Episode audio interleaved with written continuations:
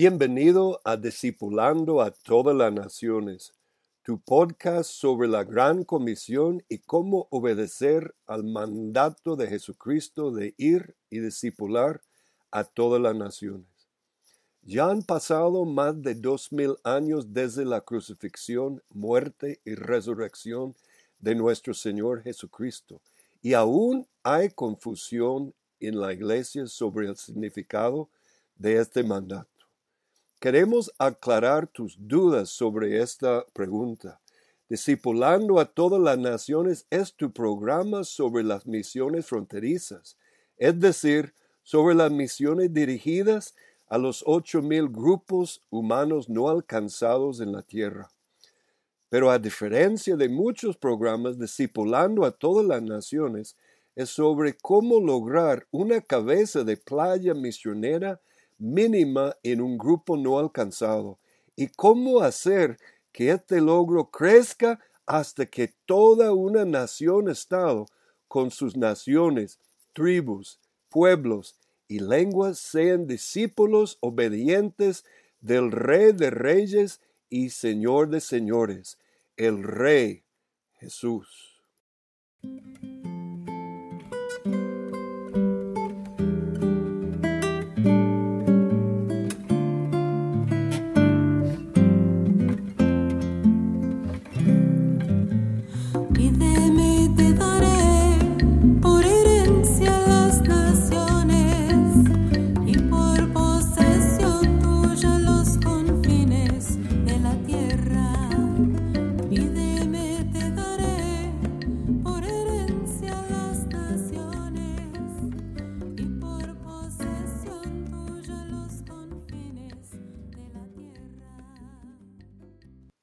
En esta ocasión presentamos la espiritualidad apostólica, el conocimiento y la fe, parte 1, que es parte de lección 5 del curso Introducción a la Espiritualidad Cristiana.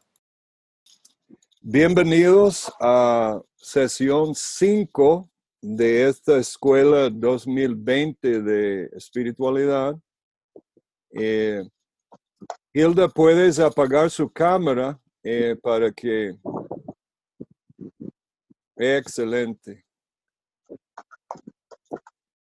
Siempre me gusta si alguien durante la charla tenga preguntas, si pueden interrumpir, si, si permiten los micrófonos. Yo creo que ahora sí, esperamos que sí. Eh, tengan cuidado con eh, la bulla detrás eh, y es mejor si no estás hablando apagar su micrófono para que la grabación quede mejor. Tatiana va, va a entrar. ¿Cómo?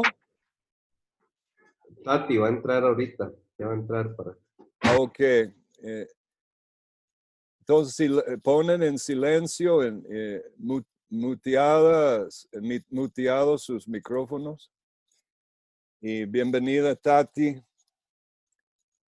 Muy bien, hoy eh, vamos a hacer un poquito de, giro diferente, eh, pero creo que van a encontrar este tema eh, muy importante y, y muy rico. Conociendo al Rey Jesús hoy, y la gran pregunta es, podemos confiar en el conocimiento espiritual. Existe este tipo de conocimiento. Filipenses 3, 11 al 17. Y cuando hablamos de conocimiento, eh, a menudo eh, en la iglesia eh, de hoy pensamos mucho en fe, pero se ha menospreciado y se ha eh, como reducido de importancia el conocimiento.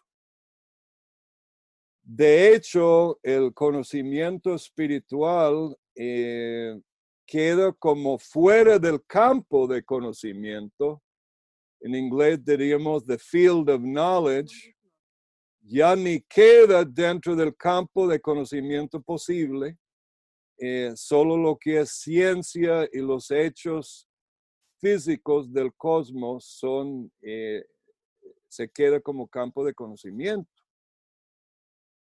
En parte de este problema ha sido alimentado por la misma iglesia. Y pensando en esto, eh, la primera imagen que quería eh, presentarles es la imagen de los siete ruach o los siete espíritus y las siete virtudes de Cristo. Y lo que quiero que noten, eh, cuán importante es la parte de conocimiento dentro del campo de los siete espíritus. Está el espíritu del Señor que está eh, como relacionado con la verdad. Y la verdad tiene mucho que ver con el conocimiento y lo que confesamos y decimos. Hablamos la verdad, predicamos la verdad, enseñamos la verdad. Hay un espíritu de verdad que tiene que ver con, es, es la virtud y el espíritu de verdad que es el espíritu del Señor. Y el espíritu de sabiduría, que también es un espíritu intelectual o eh, es espiritual, pero se expresa en términos de palabras. El espíritu de inteligencia, también eh, que va con la fe. Entonces la fe y el intelecto van juntos dentro de las siete virtudes y las siete eh, espíritus. El consejo y el poder, el conocimiento y el temor de Dios. Y ahí está el espíritu de conocimiento. Entonces, la parte de conocimiento, la parte de verdad es muy importante cuando hablamos de espiritualidad. Muchas veces cuando hablamos de espiritualidad solo pensamos en espíritu o solo pensamos en fe. Pero cuando hablamos del Espíritu Santo y los siete espíritus, notamos cuán importante es áreas que tienen que ver con inteligencia, con verdad, con sabiduría, con consejo, con conocimiento. Todo esto es parte del campo epistemológico, y epistemológico significa conocimiento, es la ciencia del conocimiento, el concepto de conocimiento. conociendo entonces a Cristo. Proverbios 1.7 dice, el temor del Señor es el principio de la sabiduría. Pero yo prefiero la traducción en inglés que en, en, la, en la versión Rey Jaime dice conocimiento, knowledge. Y cuando voy al hebreo, la palabra es dat, que, su traducción, mejor traducción es conocimiento y es normalmente traducido como conocimiento. Entonces, el, el temor del Señor es el principio del conocimiento. Los necios desprecian la sabiduría y la instrucción. Entonces la pregunta surge, eh, ¿puede la gente sin temor de Dios tener conocimiento válido? Van Til comprueba en su, en su filosofía, en su apologético, eh, que sin Cristo, sin Dios, es imposible conocimiento alguno. Así que es peor para el humanista que para el cristiano. El campo del conocimiento parece que se cierra al humanista o cierra a los que no tienen fe. En realidad no, porque eh, la gente sin Dios pueden tener conocimiento válido porque, como dice Bantil, se engañan y, y, a propósito o sin saberlo, vuelven a la realidad, la real realidad que es el mundo creado por Dios y ellos tienen conocimiento válido porque viven en un mundo creado por Dios y, se fundamentan sobre leyes y realidades que son intuidos por el hombre, eh, pero siempre eh, su conocimiento últimamente tiene que venir de Dios. Sin Dios, solo hay un universo, un cosmos de hechos brutos, sin relación, sin conexión, y por lo tanto no hay conocimiento.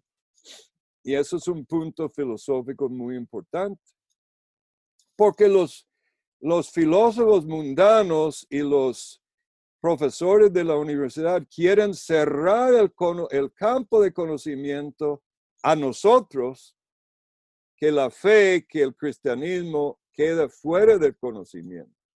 Entonces la pregunta para nosotros tiene que ser hoy en día conocer a Cristo, hoy que el conocimiento de Cristo es un conocimiento válido, real y queda dentro del campo de conocimiento. Y podríamos decir que los hijos de Kant, los hijos de, del modernismo, son como estos abogados que Jesús mismo dijo, hay de ustedes intérpretes de la ley porque han quitado la llave de conocimiento. Ustedes mismos no entraron y a los que estaban entrando lo impidieron. Y eso es justo lo que la modernidad y la posmodernidad quiere hacer, el diablo quiere hacer, es quitar la llave del conocimiento. ¿Y qué es la llave del conocimiento? La fe. Eh, los, en el libro de Hechos se habla de la puerta de fe. Entonces podríamos decir que la llave del conocimiento es la fe. Pero lo que quiero señalar, entonces, si la llave es la fe, eh, eh, tiene una relación íntima con el conocimiento y no debemos menospreciar el conocimiento ni menguar la fe por el conocimiento, ni menguar el conocimiento por la fe. Romanos 2.20, instructor de los necios, maestro de los faltos de madurez, que tienes la ley, la expresión misma del conocimiento y la verdad. Entonces, en esta, eh, este ensayo hoy, en esta eh, eh, lección hoy, vamos a ver eh, que hay una íntima relación trinitaria entre fe, conocimiento y la verdad. Entonces, la fe, conocimiento y la verdad son claves, palabras claves para la espiritualidad cristiana holística, integral y bíblica. Entonces, podemos hablar de la epistemología de la espiritualidad cristiana. Tengo un libro que recomiendo para ustedes que, que leen inglés y he tratado de conseguirlo en español, pero creo que no existe. Que ustedes ven ahí, eh, Conociendo a Cristo. Eh, este libro por Dallas Willard, eh, a mí me costó porque él no lo dice abiertamente, pero cuando leo el libro, estudio el libro y, es un libro, no lo que uno esperaría de un libro de, clásico de, conocer a Cristo pietísticamente.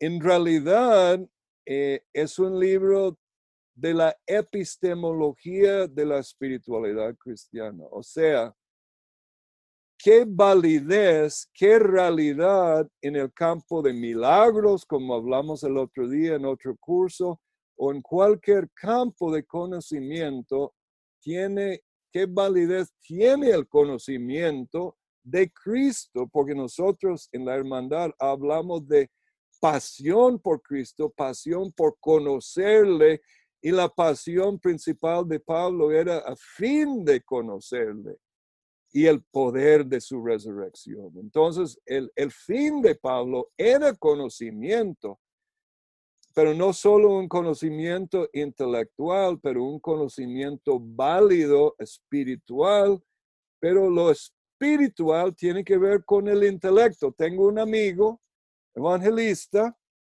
que eh, me dijo, Randy, cuando yo ministro, no pienso. Eh, solo me muevo por fe. Y le dije, amigo, y, por no mencionar el nombre, eh, por la grabación, amigo, usted tiene que pensar, aunque se mueve en fe, y por milagros. Eh, aquel que obra, dice Gálatas 3, milagros entre vosotros lo hace por eh, las obras de la carne o el oír de la fe. Entonces estamos oyendo el que hace milagros, escucha, reconoce y luego declara la ciencia sobrenatural que Dios le está revelando. Entonces, la ciencia, la palabra de ciencia y la ciencia en el campo de conocimiento intelectual están muy relacionados y hoy lo vamos a ver quizá más que nunca en nuestra vida con esta charla, Dios mediante. Hay una palabra principal en el Nuevo Testamento que es muy conocido para la mayoría de ustedes, es la palabra gnosis. De ahí sacamos la palabra eh, de la herejía gnóstica, pero la Biblia usa gnosis en un sentido positivo de, de conocer, de ciencia, de, conocimiento, y esta palabra eh, aparece 29 veces en el Nuevo Testamento eh, como gnosis, traducido conocimiento 51 veces, pero la palabra gnosis 29 veces. Otra palabra que también me gusta que es epignosis, es como un, un pleno discernimiento, un reconocimiento, eh, que también es eh, relacionado al gnosis, al conocimiento, 42 veces aparece. Y luego ginosco, también traducido conocer, saber, en una gran variedad de aplicaciones, eh, reconocer, saber, sentir, tener, entender, informar, llegar. Esta palabra se usa 223 veces.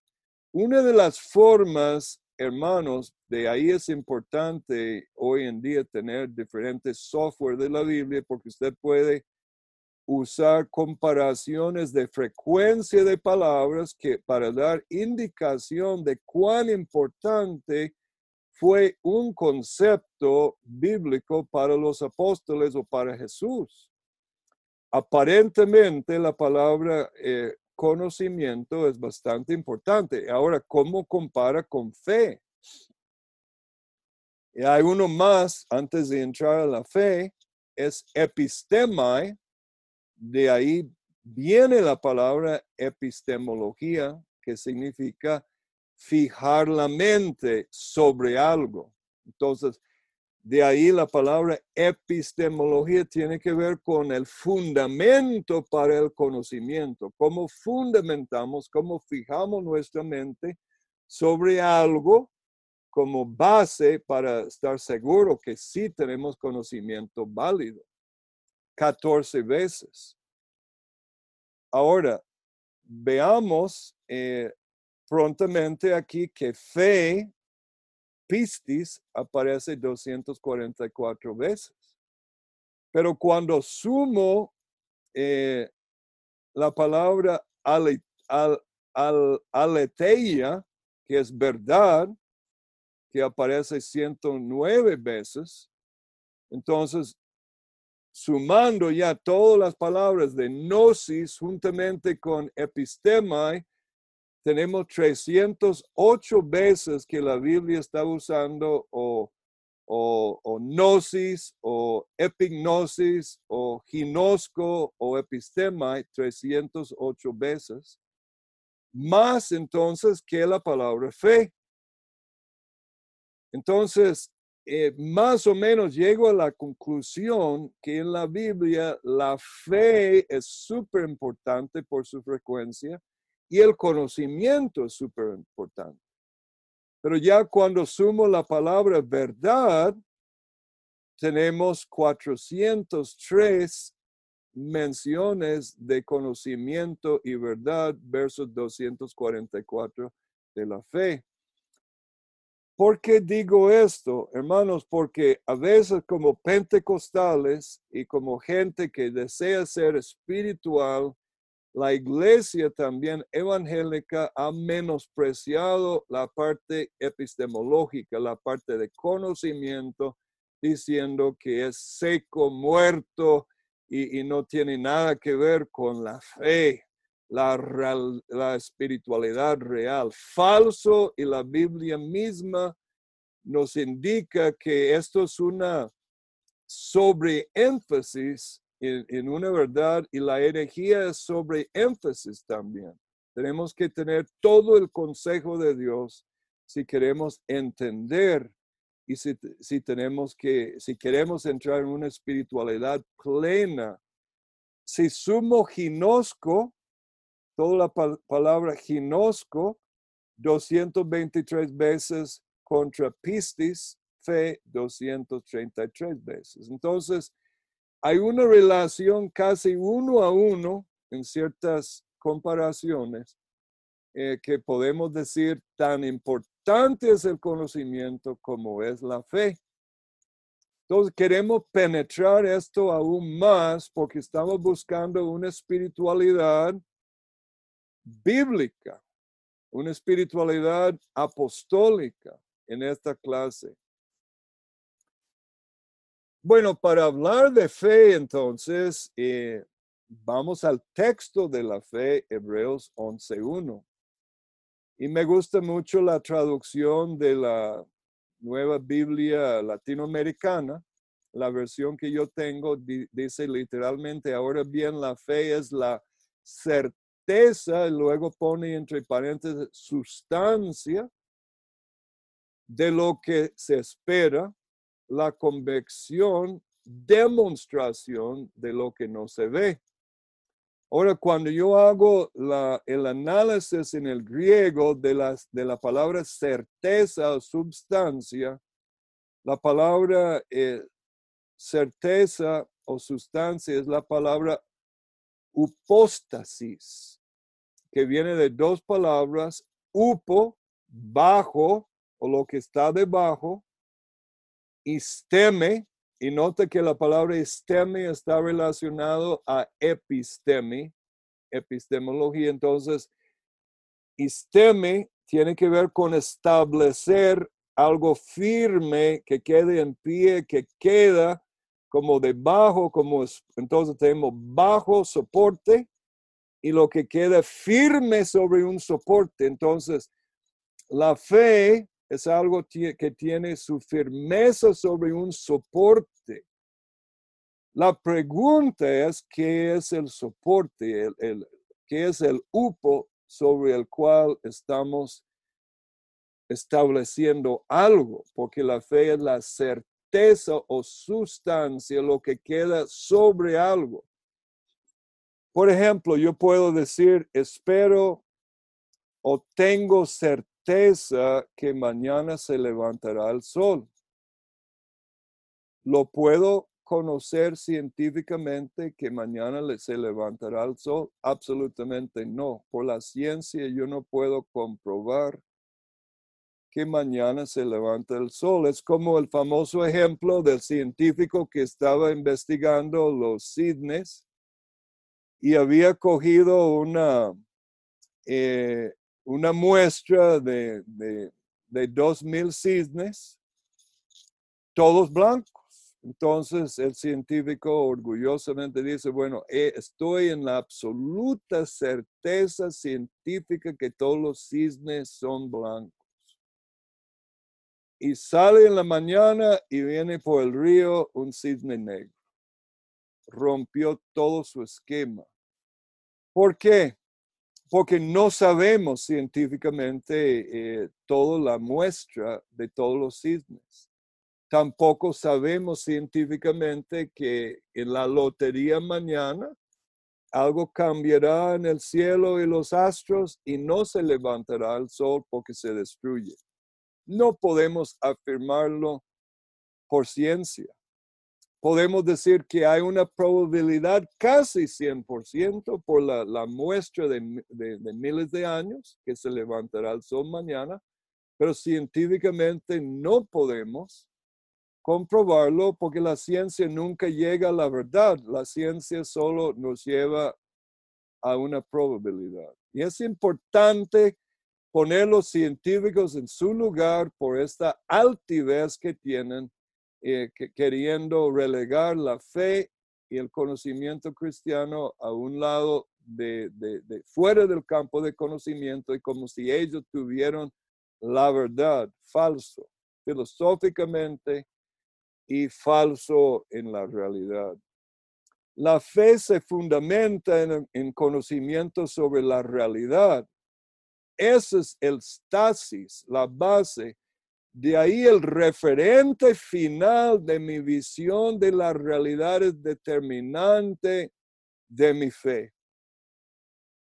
El ateo puede afirmar eh, por fe la certeza que lo que él no puede comprobar, lo que él no puede ver, que no existe Dios porque puede afirmar con certeza para su sistema de pensamiento. ¿Por qué? Porque su referente final no incluye Dios. Su campo de conocimiento quedó cerrado por su referente. Y su religión y el campo de su habilidad de, de su sistema de pensamiento queda limitado absolutamente por su referente. Ese es eh, eh, el verdadero conocimiento de fe. Entonces el ateo tiene fe, pero su fe es falsa, porque su referente final es falso.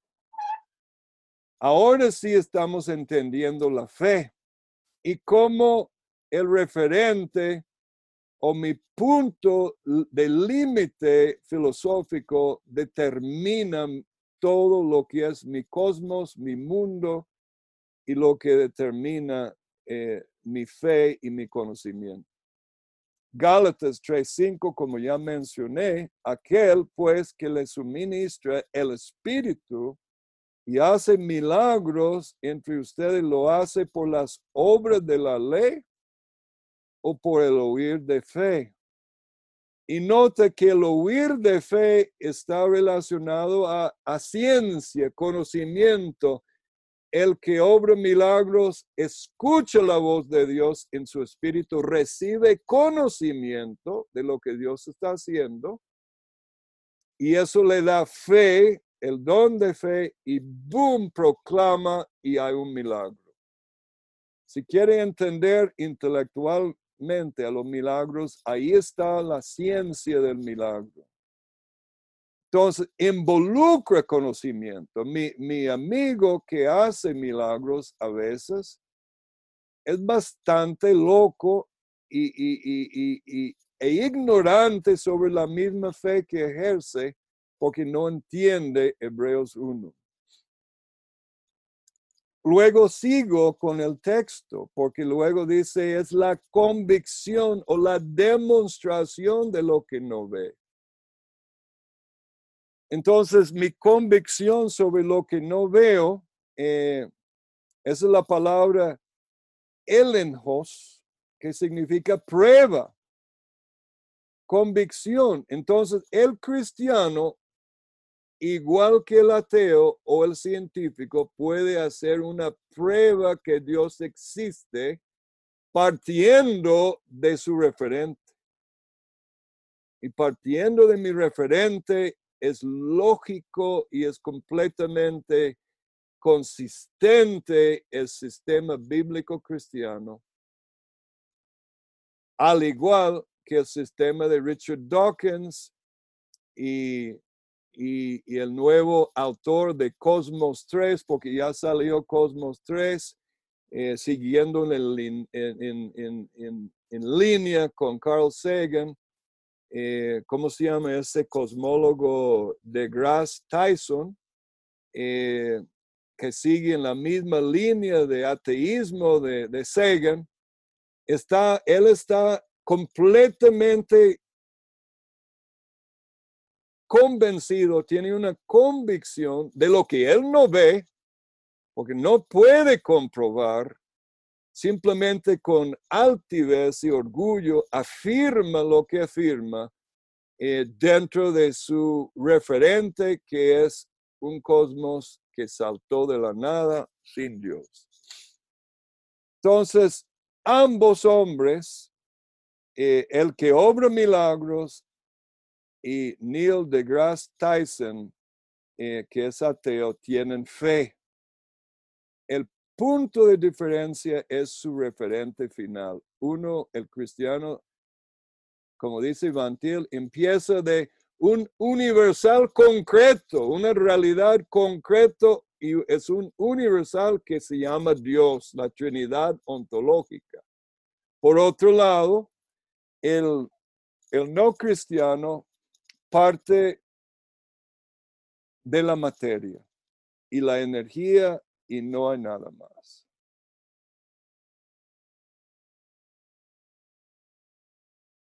Ahora es importante porque los predicadores hacen muchos enredos por no definir las cosas. La creencia no es conocimiento, ni el compromiso es Yo puedo tener un gran compromiso con Cristo y no tener fe, simplemente me comprometo a lo que realmente no conozco y ni siquiera he nacido de nuevo, como muchos cristianos nominales, a lo mejor tienen un compromiso social con la fe cristiana, pareciera ser cristianos, pero no han nacido de nuevo y no tienen ni fe real ni conocimiento espiritual absoluto. El justo vivirá por su fe no significa eh, que sea la fe de Kierkegaard, el famoso eh, filósofo existencialista, de, fundador del, del existencialismo religioso, que habló del salto al vacío, el salto de fe. Bueno, San Juan de la Cruz también habla del salto en una poesía donde hace un salto a Dios, pero él tiene el referente concreto y Kierkegaard un vacío. Es la diferencia. El cristiano puede saltar. Pedro saltó del barco, pero a un concreto conocimiento de Cristo. Tenemos conocimiento de algo cuando lo estamos representando o pensando en él como es en realidad, sobre un fundamento apropiado de pensamiento, experiencia. Dallas Willard, en el libro que, que es parte de mi referencia de la lección de hoy. La gente parece, por falta de conocimiento, porque solo el conocimiento permite acceso seguro a la realidad. La gente perece, va al infierno, se enferma porque come dieta, eh, una dieta mortal de comidas malos, etcétera, puede perecer por falta de conocimiento. Pero el conocimiento válido permite acceso a la realidad y la realidad es una realidad creada por Dios. Entonces, eh, existe una un fe sin conocimiento. Bueno, aquí está.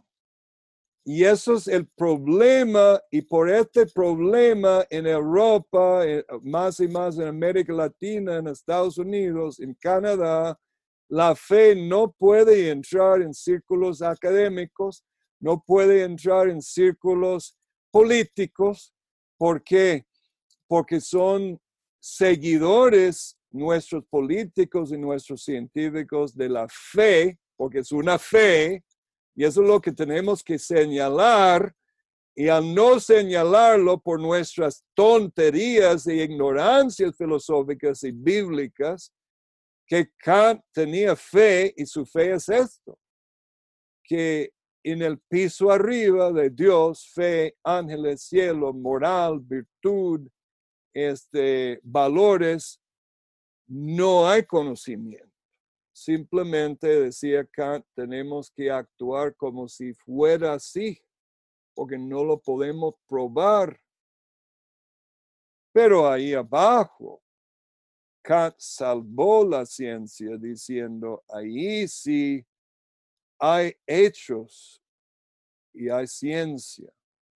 Entonces, todo lo que es la espiritualidad cristiana, la Biblia, el conocimiento cristiano, la moral, la ética cristiana, queda en el campo de la no razón para ellos. Entonces, el punto de esta lección es volver a traer la espiritualidad, la Biblia, la fe en el campo de conocimiento. Más bien el cristiano tiene mucho más conocimiento que el pobre ateo cuyo mundo es limitado a lo que puede palpar, tocar, medir. Gracias por estar con nosotros en este tu podcast sobre la Gran Comisión. Espero que hayas disfrutado el mensaje. Si deseas saber más sobre el tema presentado o si tienes dudas o preguntas sobre los detalles del mensaje, puedes buscar las notas sobre el programa en www.ifmb.org rayo inclinado DTN 023 o en el correo electrónico dtn